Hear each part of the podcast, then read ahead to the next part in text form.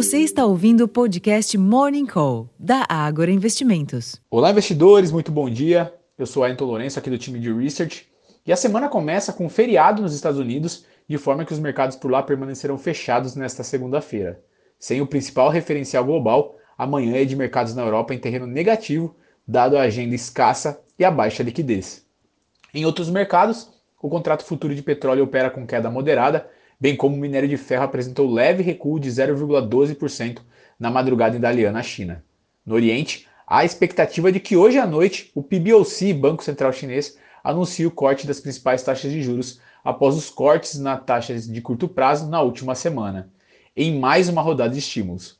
Por aqui, após oito semanas seguidas de avanço do Ibovespa, a sessão de fôlego limitado no exterior sugere um início de semana de realização de lucros.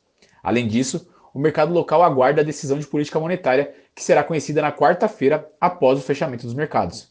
Mais importante que a própria decisão, no qual o mercado espera a manutenção dos juros em 13,75, são esperados sinais no comunicado do Banco Central de que o início do ciclo de corte na taxa básica comece na reunião de agosto, o que poderia novamente abrir espaço para a recalibragem das expectativas, embora a curva de juros futura já sinalize para esse início.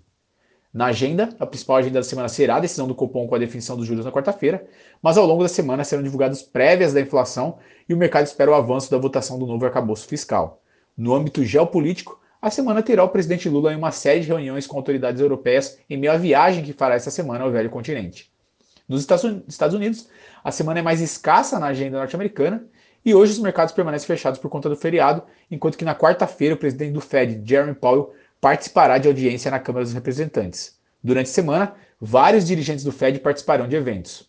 Na Europa, a agenda acontece na quinta-feira, o principal destaque, que é a decisão do Banco da Inglaterra, também decisão de política monetária. Por fim, como já destaquei, hoje à noite na China é esperada então uma nova rodada de estímulos com expectativa de corte das taxas de empréstimo de longo prazo. É, é aquele antagonismo que a gente vem comentando diariamente. A China é, seguindo ali com os estímulos. Bom, pessoal, esses são os destaques para começar essa semana. Desejo a todos um excelente eh, dia de bons negócios e até a próxima.